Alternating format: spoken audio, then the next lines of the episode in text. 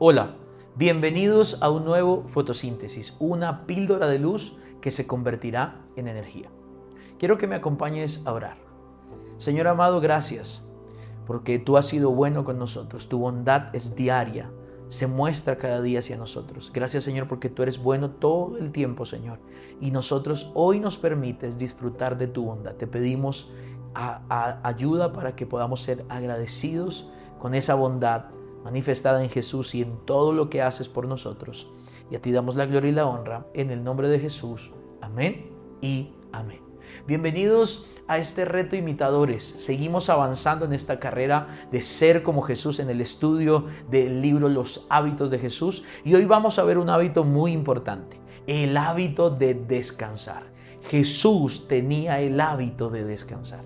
Y es curioso porque hoy en día, en esta sociedad en la que vivimos, así como vimos iniciando esta serie, el hábito de aislarse es uno de los hábitos condenados porque toca estar en medio de todo haciendo muchas cosas. El otro hábito que es muy atacado en esta sociedad consumista, veloz, en la que cada vez hay que tener más, hacer más, desarrollar más, cumplir más, el hábito de descansar es un hábito atacado. Muchas veces se confunde eh, con ocio, con negligencia o con pereza, pero Jesús tuvo momentos en su ministerio en los que fue a descansar, se apartaba para descansar. Mira lo que dice la palabra en Marcos capítulo 6, verso 31. Entonces Jesús les dijo, vayamos solos a un lugar tranquilo para descansar un rato. Lo dijo porque había tanta gente que iba y venía que Jesús y sus apóstoles no tenían tiempo ni para comer. Qué linda esta versión, porque nos muestra, ahí en ese mismo verso vimos el hábito de aislarse, vayamos solos, pero ahora dice para descansar y comer un rato. Qué lindo esto, porque Jesús nos está mostrando que es necesario descansar.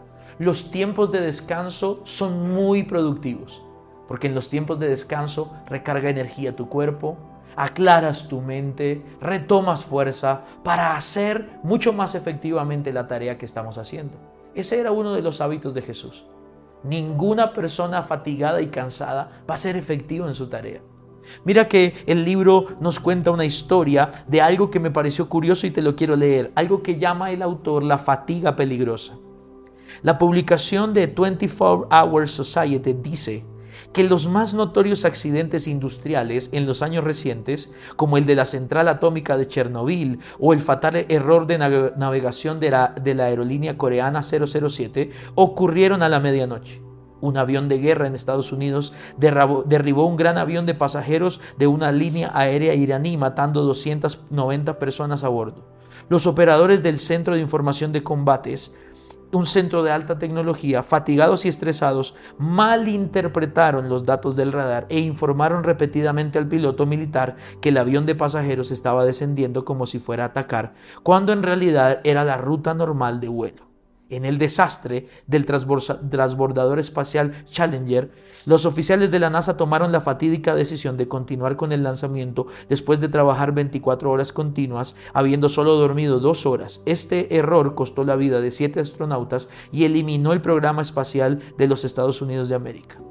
Ignoramos nuestra necesidad de descanso y renovación a riesgo de poner en peligro nuestra vida y la de otros. Es necesario descansar. No es un pecado descansar, es bueno descansar, porque cuando descansamos también reposamos en el poder de Dios, en la sabiduría de Dios y en la fuerza de Dios. Por eso la Biblia dice, vengan a mí los que estén trabajados y cargados y cansados, que yo, dijo Jesús, los haré descansar. El buen pastor siempre lleva a sus ovejas a aguas de reposo, a pastos de descanso. Así que el reto para hoy es que aprendamos también a identificar los momentos donde es necesario descansar. Aparta en tu agenda espacios de descanso semanales, donde todas tus tareas no sean indispensables y tú puedas y yo pueda descansar. Cierro con esta frase. Charles Spurgeon, el príncipe de los predicadores, un día dijo algo genial y curioso. Algunas veces la cosa más espiritual que puede hacer una persona es dormir. ¡Wow! ¡Qué tremendo! Algunas veces lo más espiritual que podemos hacer es dormir. Este fue el reto para ser más como Jesús en imitadores y esta fue la píldora de luz para el día de hoy. Nos vemos mañana en un nuevo fotosíntesis.